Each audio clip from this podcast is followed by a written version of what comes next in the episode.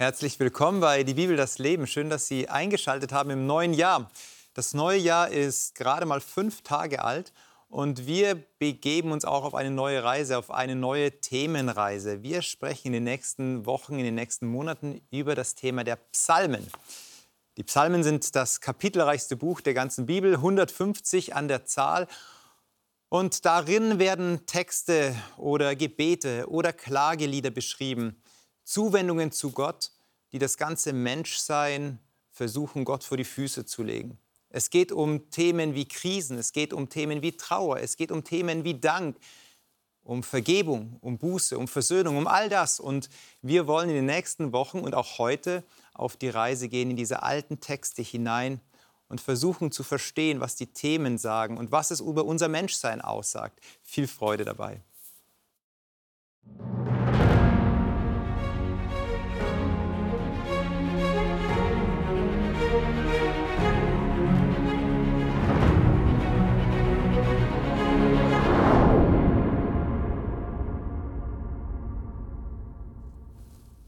Schön, dass ihr hier seid im neuen Jahr. Danke, dass ihr euch Zeit genommen habt, in das Thema, in das Buch der Psalmen einzutauchen. Marcel, herzlich willkommen.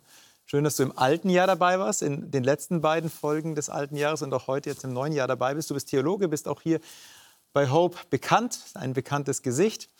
Dir auch ein herzliches Willkommen, Melina. Du bist Pädagogin, du arbeitest ganz viel mit jungen Leuten zusammen. Und dann bin ich auch mal gespannt, wie du die Psalmen so äh, besprichst für dich und was du ähm, mit den Psalmen verbindest. Und auch dir, Claudia, herzlich willkommen. Auch du warst schon das ein oder andere Mal hier. Du bist Sachbearbeiterin für die, Presse, für die Pressestelle einer Freikirche und ähm, bist immer herzlich willkommen hier. Mhm. Normalerweise ist eine gute Tradition, zuerst die Bibel zur Hand zu nehmen und zu lesen. Aber vorher möchte ich dieses Mal diese Tradition brechen und euch eine Frage stellen, und zwar die Frage Psalmen, ein Buch, das ja, ja was man vielleicht nicht so ganz ähm, auf dem Schirm hat, wenn es um Bibelstudium geht, auf der einen Seite, aber wenn es dann so um die ermutigenden Texte geht. Man will jemandem eine Geburtstagskarte schreiben, eine Neujahrskarte schreiben, einen Text, einen Wunsch mitgeben, werden auf einmal die Psalmen aufgeschlagen.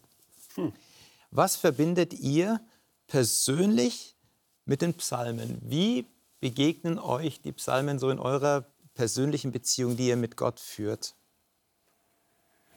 Bibel ist ja immer irgendwo alltagsnah oder, oder soll zumindest so sein. Den mhm. Anspruch hat man ja irgendwie gerne so. Ne? So, so mein Glaube äh, findet sich auch in der Bibel wieder und, und uh, kann in verschiedene Situationen zu mir sprechen, eben auch biblische Texte.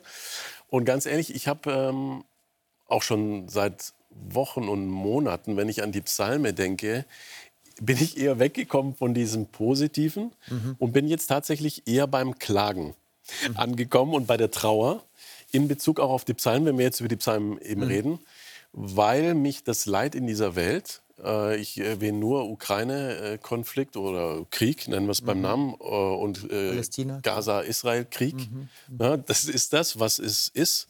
Krieg, Menschen sterben auf grausamste Weise, ähm, weil mich das so mitnimmt, mich so belastet, auch wirklich äh, körperlich.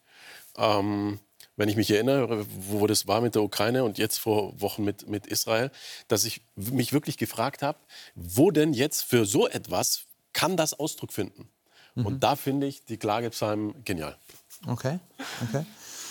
Der Paulus beschreibt einmal in einem Text, jetzt, wir fangen mit einem neutestamentlichen mhm. Text an, ich mhm. würde den kurz zitieren, Kolosser Kapitel 3, Vers 16 sagt er, das Wort des Christus wohne reichlich in euch, in aller Weisheit lernt und ermahnt euch gegenseitig mit Psalmen, Lobliedern und geistlichen Liedern singt Gott in euren Herzen in Gnade.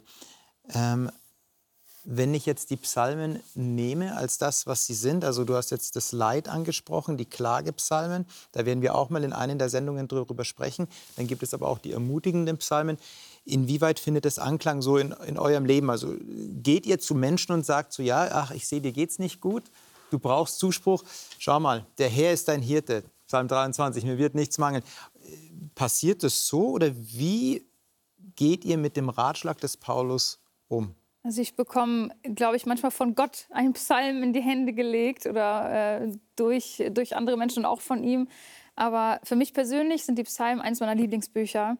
Vielleicht wegen der Musik, ja. Ich mache ja auch Mhm, Musik und äh, der David hier hat die Psalme ja wie Musik geschrieben.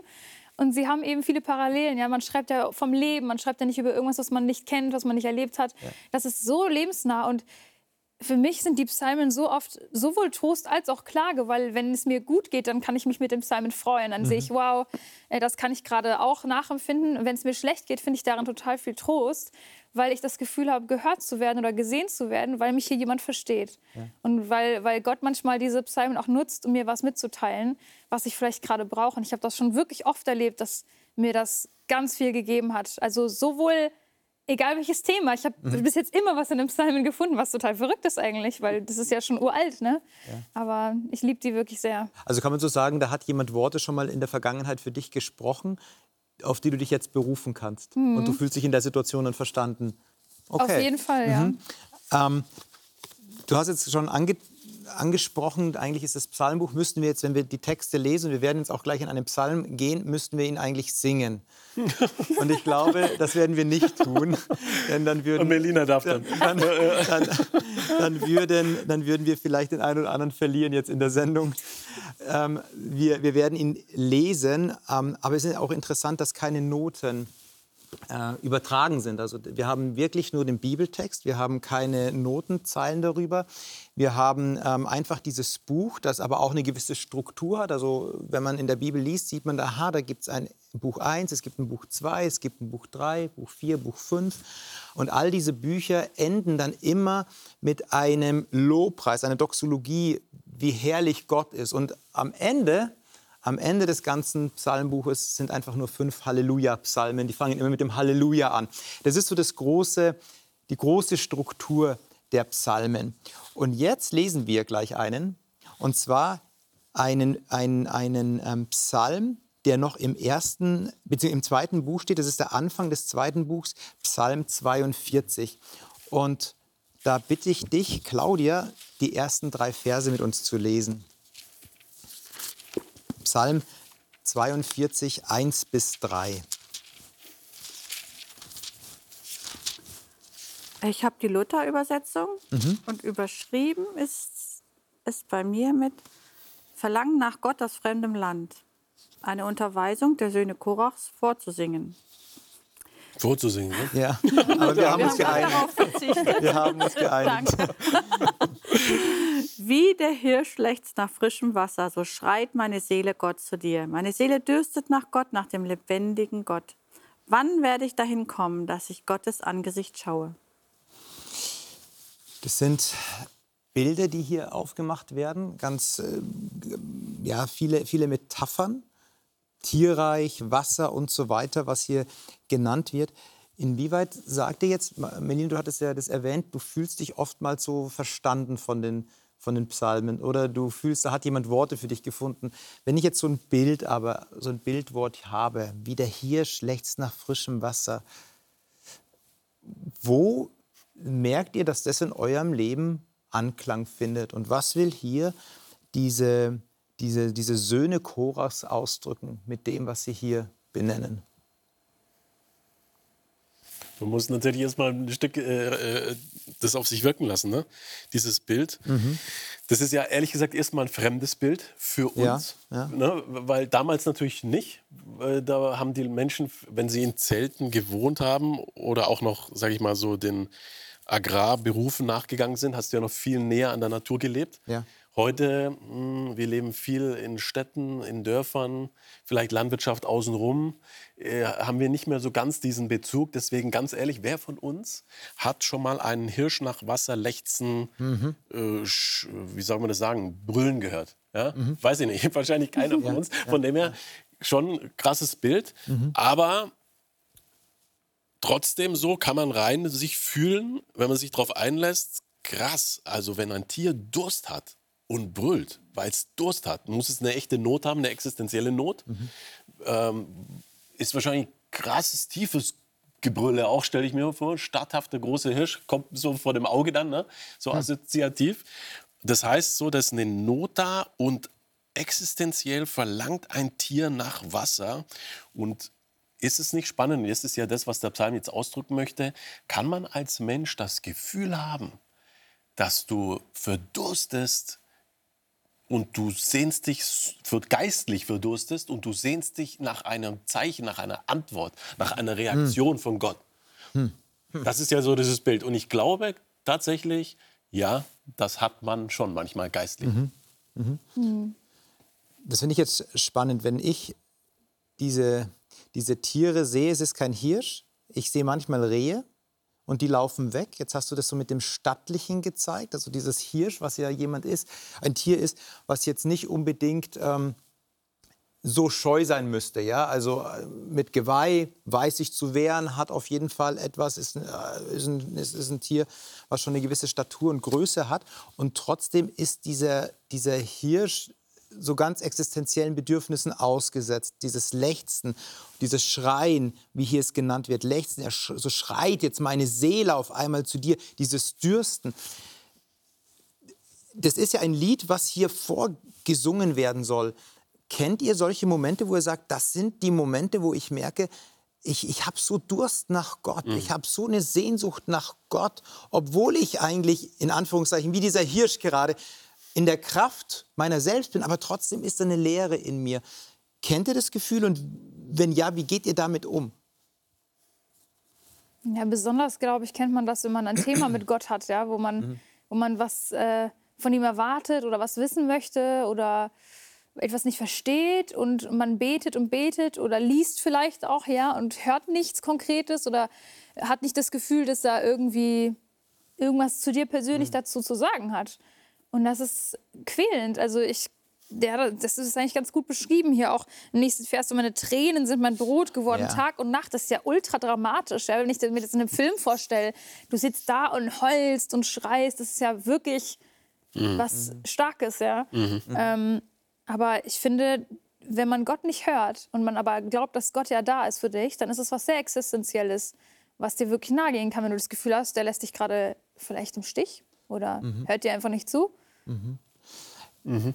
Hängt, denn, hängt denn so eine innere, so ein innerer Durst, so, so, so, eine, so einen Durst der Seele, den man verspürt und körperliche Symptome vielleicht sogar auch ein bisschen zusammen? Also merkt ihr, wenn ihr, hm. wenn ihr spirituell am Limit seid, wie es auch körperliche Auswirkungen hat? Also das werden ja nämlich hier zwei Bilder aufgemacht, nämlich es wird eine körperliche, ein, ein körperliches Narrativ erzählt, ein, äh, ein, ein Bild gebraucht. Der Hirsch lechzt nach frischem Wasser, das ist ein körperliches Bedürfnis.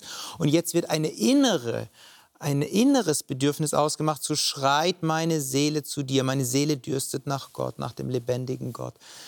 Also nochmal konkret, Gibt es so einen Zusammenhang zwischen einer seelischen, einem seelischen Durst und dem körperlichen Zustand?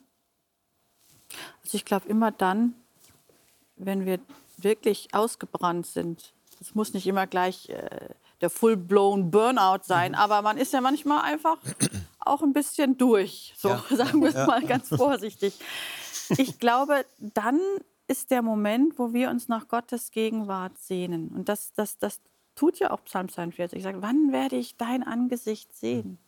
Also dann, wenn wir wirklich zerschlagen sind, körperlich, äh, Psychosomatik, wir kennen das ja alle, ja, wenn man dann Magenschmerzen kriegt vor Stress oder nicht mehr schlafen kann. Das sind die Momente, wo wir sagen, Gott, offenbar dich doch in unserem Leben. Mhm.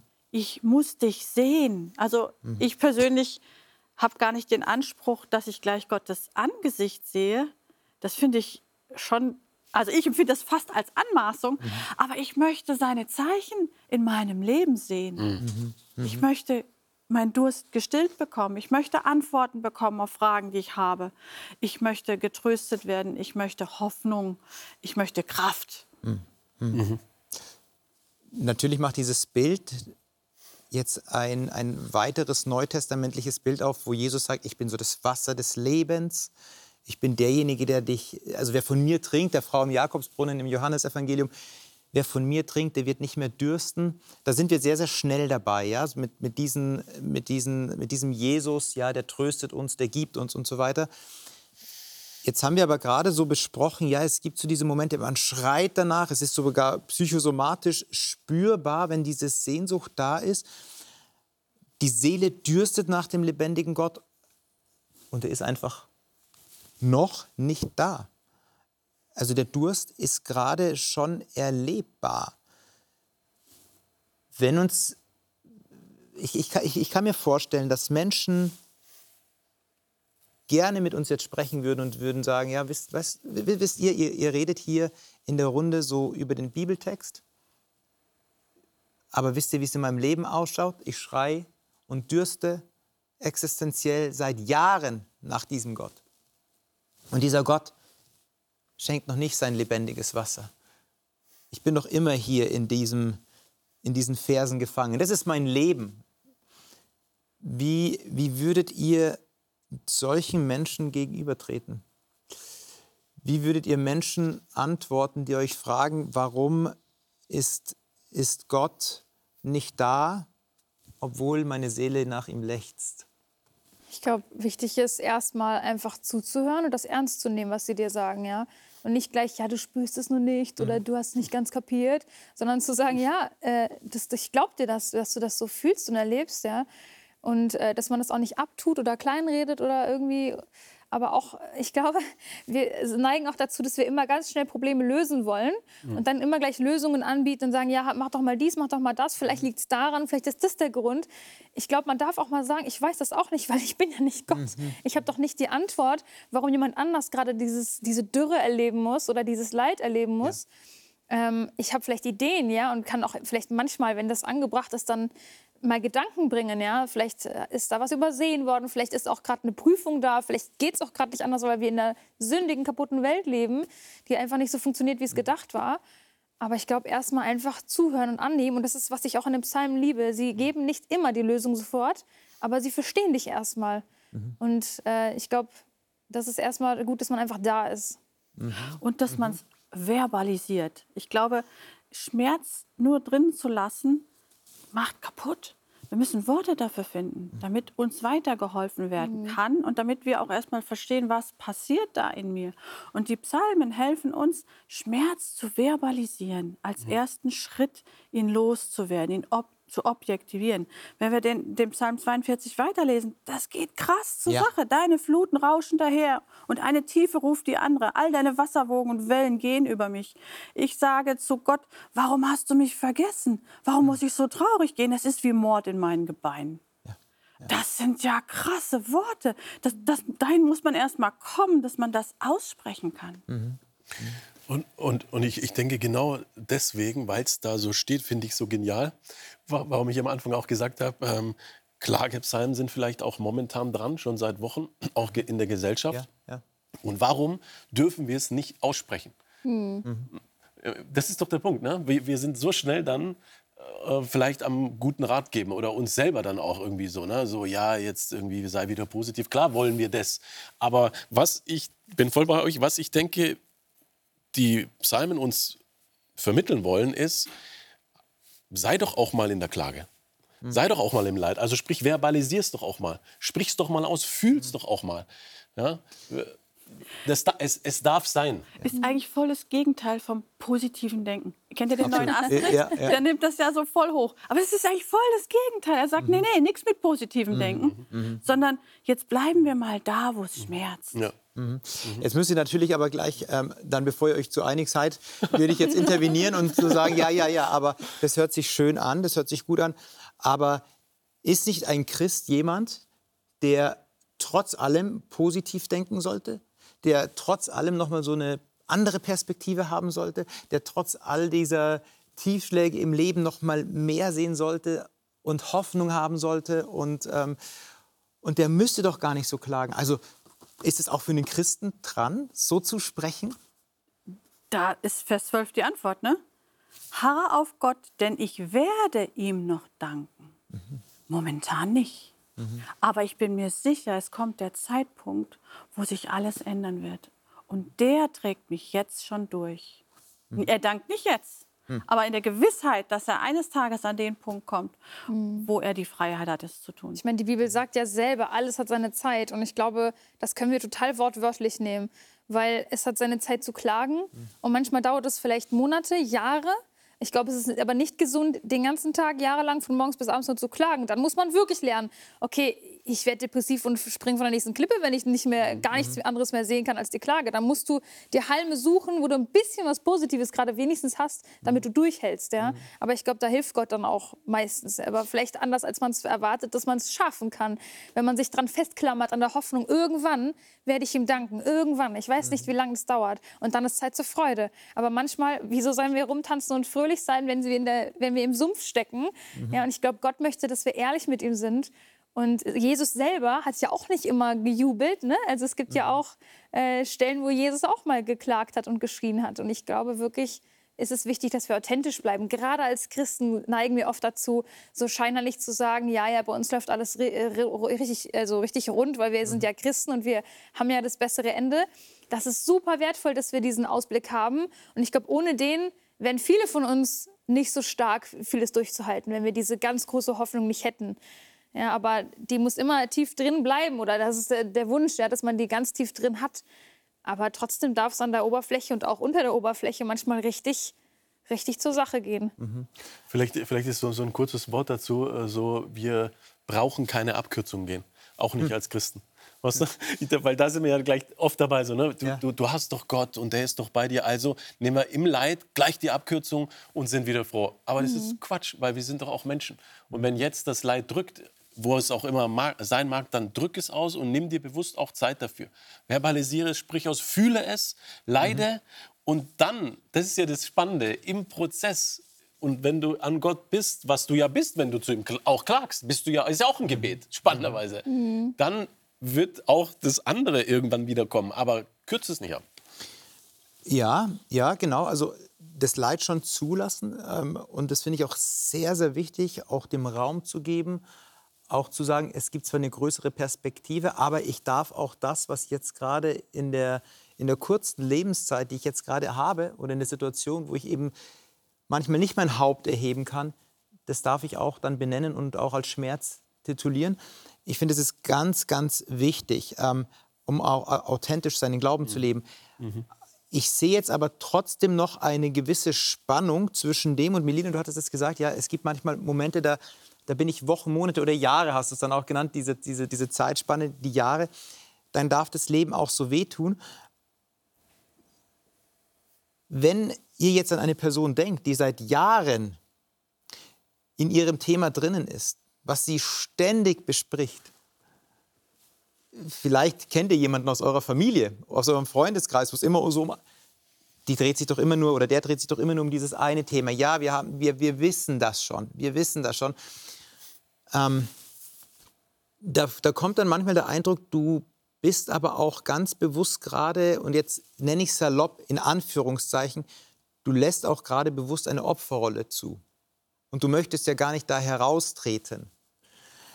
Jetzt ist so meine Frage, wie geht ihr denn in diese, oder, oder seht ihr da einen Unterschied zwischen dem, was hier passiert, in Kapitel 42 als Beispiel jetzt für viele Psalmen, ähm, so dieses Lechzen danach, das Sehnen danach und auf der anderen Seite so sich das Anfreunden in einer Opferrolle. Wo liegt da der Unterschied?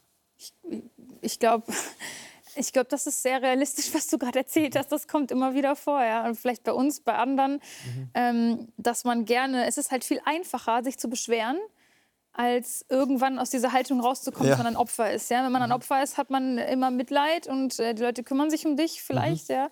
Ähm, ich glaube natürlich, die, also man darf natürlich nicht sagen, ja, jeder, der sich immer beschwert hat, das macht es grundlos.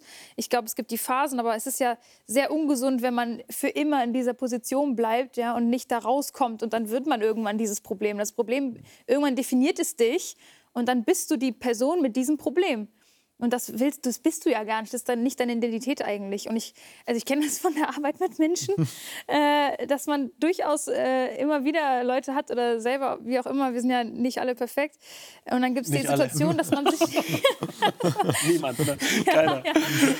dann gibt es halt die Situation, dass man sowohl sich als Opfer äh, wohlfühlt manchmal, ja, weil es einfach ist, aber auch vermeidet, ja, selber Ja. aktiv zu werden und sich selber manchmal rausmanövrieren zu müssen, weil deine Probleme, deine Sorgen können die anderen dir nicht nehmen, ja, das, das musst du selber auch irgendwann in die Hand nehmen und ich glaube, da muss man schon balancieren und sagen, irgendwann wird es auch vielleicht ungesund, ja, da muss man gucken und davon noch mal sagen, hey, keine Ahnung, du traust jetzt seit drei Jahren.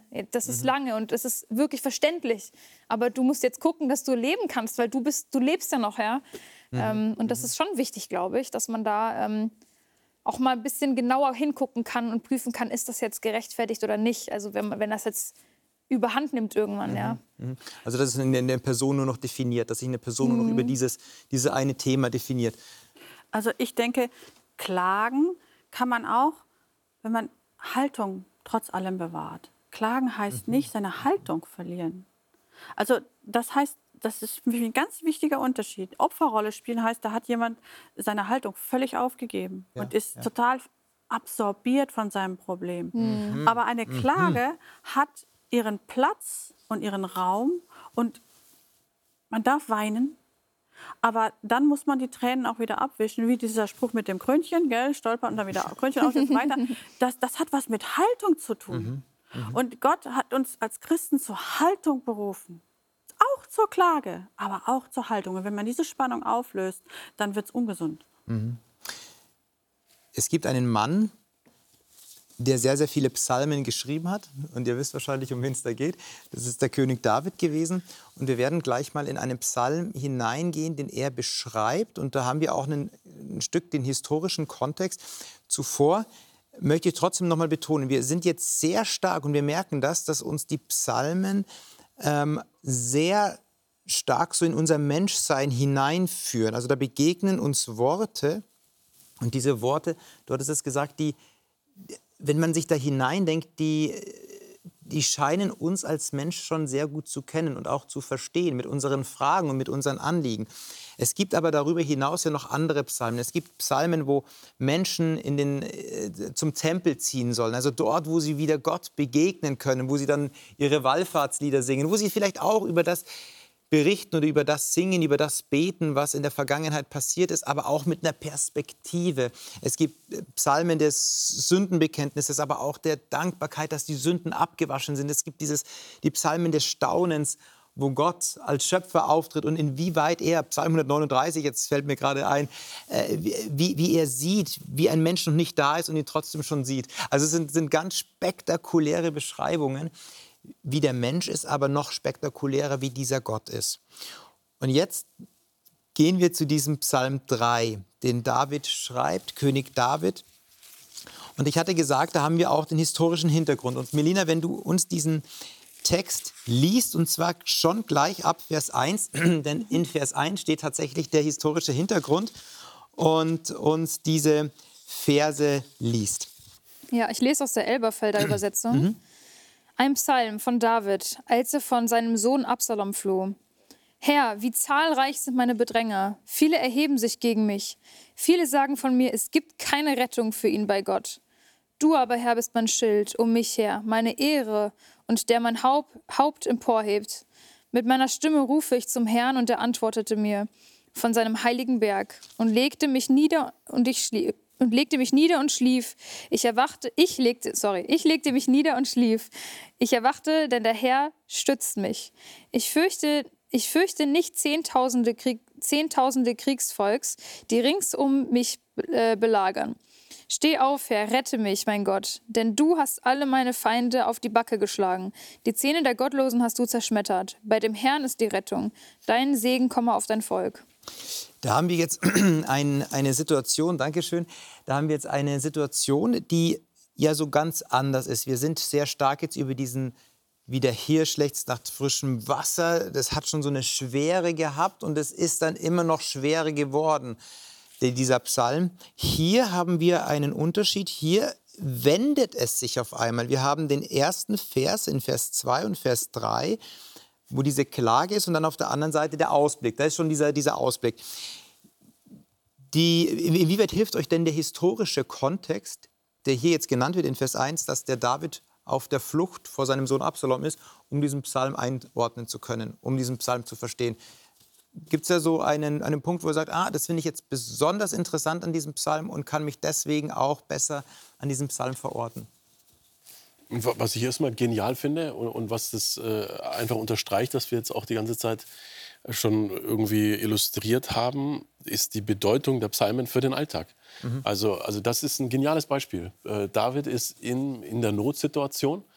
Das ist ja nicht nur, sage ich mal, eine, eine äh, körperliche Bedrohung hier, so eine kriegerische Auseinandersetzung. Es mhm. ist auch eine emotionale Zerrissenheit, weil es dein eigener Sohn der gegen dich kämpft. Da willst du ja gar keinen körperlichen Krieg führen. Im, im besten Fall wird da noch einer sterben. Es ist ja also Leid auf doppelter, äh, in doppelter Dimension. Aber David äh, spricht darüber. David weint, klagt ja, heult vielleicht. Ne? Ich kann mir das voll vorstellen, dass er das mhm, äh, mhm. unter, mit Schluchzen niederschreibt, so die, die ersten Worte auch. Und dass er da so, so richtig ringt mit Gott, bis er in der Klage, im Leid, in diesem Prozess wieder Hoffnung bekommt und dann auch schon merkt am Ende so, ist ja auch irgendwie Hammer. Ich finde es total wundersam. Ich stelle mir das wirklich so vor, er nimmt sich Zeit, äh, vielleicht hat es stundenlang gedauert Vielleicht war es ein stundenlanges Gebet, sind einzelne Verse, aber es hat vielleicht stundenlang gedauert, mhm. bis er fertig war mit dem Niederschreiben. Und am Ende, nach Stunden, ist er dann dort, dass er die Gewissheit hat in seinem Ringen, okay, es wird trotzdem gut. Ich werde sogar nicht umkommen dabei. Ja, mhm. weil es sagte hier. Es liegen dann zum Schluss liegen hier viele meine Feinde um mich herum und so, aber bei dem Herrn findet man Hilfe. Dein Segen komme über dein Volk. Äh, ich mhm. fürchte mich nicht vor vielen Tausenden. Also irgendwo ist es total therapeutisch, dass er dann durch diesen ganzen Leidensprozess geht und zum Schluss zum Vertrauen findet. Mhm. Und das ist genial, weil mhm. das so in unsere Situation reinspricht und kann, finde ich, beispielhaft sein für dich. Wenn du das nächste Mal in was für einer Situation auch immer bist, setz dich vielleicht auch mal hin und mhm. ähm, drück alles aus. Mhm. Aber was ich so lehrreich an dem Psalm auch und an der Geschichte zusammenfinde, ist, ähm, das, was du sagst, das ist absolut richtig. Und wo ist dieser Punkt, wo es switcht? Ja, wo von, aus hm. Leid ähm, Zuversicht wird. Das ist, ja, also viele sagen von mir, es gibt keine Rettung für ihn bei Gott. Du aber, Herr, bist ein Schild um mich her. Meine Stimme ruft zu dem Herrn und er antwortet mir, ich lege mich nieder und ich schlief und erwachte und stützte mich, ja. Mhm. Wann fängt das an? Wenn er sagt, wenn er sich auf Gott fokussiert, du Herr, ja. Also er ist in diesem Morast drin, er hat diese Todesangst eigentlich oder diese ganze Problematik vor sich äh, stehen, ist auf der Flucht und dann dreht er seinen Blick auf Gott ja, mhm. und konzentriert sich auf Gott. Was macht er eigentlich? Wen habe ich eigentlich an meiner Seite? Ja? Mhm. Wer kämpft mhm. eigentlich mit mir? Und dann kann er sich anfangen zu entspannen. Ja? Und dann weiß er, okay, mhm. Gott ist bei mir. Jetzt, jetzt nehmen wir noch mal diesen, diese, dieses historische, also ihr habt das jetzt gesagt, das, das findet im Alltag bei David Anklang mhm. und ist auch dann so einen, bekommt auch eine andere Nuance, eine andere Richtung der Psalm. Wenn ich das jetzt aber trotzdem mal so durch, denke, äh, 2. Samuel 15 beschreibt es ja sehr stark, wie das alles anfing mit Absalom. Also zuerst ist die Verschwörung und diese Verschwörung, die in Hebron stattfindet von Absalom, kommt irgendwann nach Jerusalem und David weiß, jetzt muss ich fliehen, jetzt muss ich fliehen vor meinem Sohn Absalom. Und der Absalom hat noch den Ahitophel, das ist ein ehemaliger Berater des Königs Davids gewesen, beziehungsweise jemand, der tatsächlich auch noch in der interessanterweise mit Bathseba verwandt ist. Also wahrscheinlich so als Racheakt. Dieser Ahitophel geht zu, äh, geht zu Absalom und berät ihn. Zwei Feinde. Und hier schreibt aber David, wie sind meiner Feinde so viel? Ach Herr, wie sind meiner Feinde so viel? Ist es nicht eine ist das nicht eine Übertreibung, was hier David schreibt? Ist das ein künstlerisches Stilmittel, dass er so sagt? Wir hatten ja fast über Opferrollen geredet. Ne? Mhm. Ich verliere jetzt den Blick für die Realität. Ach, wir sind meiner Feinde so viel, denn eigentlich ist es doch nur, Ab nur in Anführungszeichen Absalom natürlich sein Sohn. Aber es ist Absalom, oberflächlich betrachtet Absalom, Ahitophel. Und später kommt vielleicht noch der ein oder andere dazu, der ihn dann verflucht. Wo sind denn diese vielen Feinde? Stilmittel oder real? Aber ist es nicht so, wir müssten natürlich jetzt da nochmal reingehen in 2. Samuel 15, aber ist es nicht äh, so aus der äh, Erinnerung, dass äh, wirklich, äh, weiß nicht, jetzt äh, Hunderte, Tausende, keine Ahnung, aber auf jeden Fall eine, eine Anzahl an Soldaten involviert ist, mhm. ja? Äh, die auch beim Absalom sind. Mhm. Also, und ich denke so in dieser, wir wissen nicht jetzt, natürlich jetzt nicht ganz genau, wann hat David das jetzt irgendwie geschrieben, genau. Aber ich würde es jetzt so lesen, wenn er jetzt wirklich spricht von vielen Tausenden, ähm, vielleicht ist es ein Stück Übertreibung, aber ähm, er hat, glaube ich, hier schon eine Anzahl an Soldaten im Blick, mhm. an feindlichen Soldaten, die ihm auch Böses können. Mhm. Ja. Also da, ganz kurz, ich möchte das unterstützen. Da steht die Leibwache von Absalom, aber 50 Mann und Rosse und so weiter. Also die Leibwache war nun mal schon mal auf seiner Seite. Mhm. Und ich denke schon, das war eine handfeste Revolte. Sonst hätte der das gar nicht angefangen. Ja. Also da steht Aufruhr in Jerusalem, David verlässt Jerusalem, da ist richtig was los. Mhm. Also das war, war schon nicht so mal eben, der Sohn kommt in den, äh, klopft fre- freundlich an und sagt, Mhm. Papa, eigentlich ist das jetzt mein Thron. Sondern äh, das ging schon zur ein Sache. David auf der Flucht zum Jordan. Also ähm, es war dunkel, es war kalt und wenn der flieht, dann, dann hatte der einen Grund zu fliehen. Und wenn man dann weiterliest, Absaloms Ende. Also David wusste, er war der Gesalbte, nicht sein Sohn Absalom. Ja. Und Gott hat diesen Segen noch nicht von David genommen. Und in diesem Bewusstsein konnte er so beten, weil David war der Gesalbte Gottes. Und Absalom findet sein Ende. Und bei David geht es weiter. Und, und David, äh, genau, ich fand das wichtig, was du gerade gesagt hast. Der David hatte ja eigentlich eine Verheißung von Gott bekommen, auf die er sich berufen kann. Ja? Und ich habe das bei mir, jetzt mal ein Schwank aus meiner Jugend, ich habe das bei mir auch erlebt, äh, durch die Psalmen, ja, dass, dass ich ein, ein Thema mit Gott hatte und wirklich auch lange verzweifelt war. Und ich habe dann sehr intensiv gebetet und lange auch keine Antwort bekommen. Und irgendwann kam aber eine und dann habe ich von Gott eine Verheißung gekriegt, ja, ganz persönlich für mich ein Versprechen. Und dann dachte ich erstmal, okay, jetzt kann ich mich erstmal entspannen, jetzt kann ich durchatmen. Aber ich habe es wieder vergessen irgendwann. Wirklich, ich Ja, habe vergessen. Wahnsinn, und dann kamen die Wahnsinn. Probleme wieder, die haben mich überrollt. Oh, stimmt ja, nicht mehr dran gedacht, dass Gott mir was versprochen hat. Ja, und ich wurde erst vor ein paar Wochen daran erinnert und wo ich gedacht habe, wow, lieber Gott, es tut mir leid, ich habe dir nicht mehr vertraut. Ja, und ich glaube, wir müssen uns manchmal darauf zurückerinnern, dass Gott uns eigentlich allen sehr viel hier drin versprochen hat. Ja, nicht nur uns persönlich hier und da mal was, sondern wir haben eigentlich alle so ein Versprechen, dass er bei uns ist. Und ich glaube, ähm, in so Situationen ist es auch wichtig, immer wieder daran zurückzudenken und nochmal zu deiner Frage, selbst wenn es nur der Sohn gewesen wäre, nur er, er alleine, ist es ja subjektiv, wie du ja auch schon angedeutet hast, kann es auch viel sein. Ja. Und ich glaube, das ist auch nochmal, wenn wir jetzt nochmal psychologisch oder auf unser Umfeld schauen, auch wichtig. Manche denken vielleicht, na, die eine Person, die hat Mutter, Vater und Schwester verloren, die ist echt arm dran oder die ist im Krieg, die ist echt arm dran, da leiden wir alle sofort mit, ja. Aber du kannst auch alles haben und trotzdem totunglücklich sein oder ein Problem haben, was ganz anderer Natur ist. Und deswegen ist es auch so wichtig, dass wir nie unterschätzen, dass jemand, der auf den ersten Blick total das perfekte Leben hat, genauso leiden kann, auch wenn nur einer ihn verfolgt. Ja, also jetzt im übertragenen Sinne. Ja, ja. Also ich finde den spannend, den Gedanken, dieses Gott gibt Versprechen und äh, ich nehme ja selber Verheißungen für mich auch in Anspruch.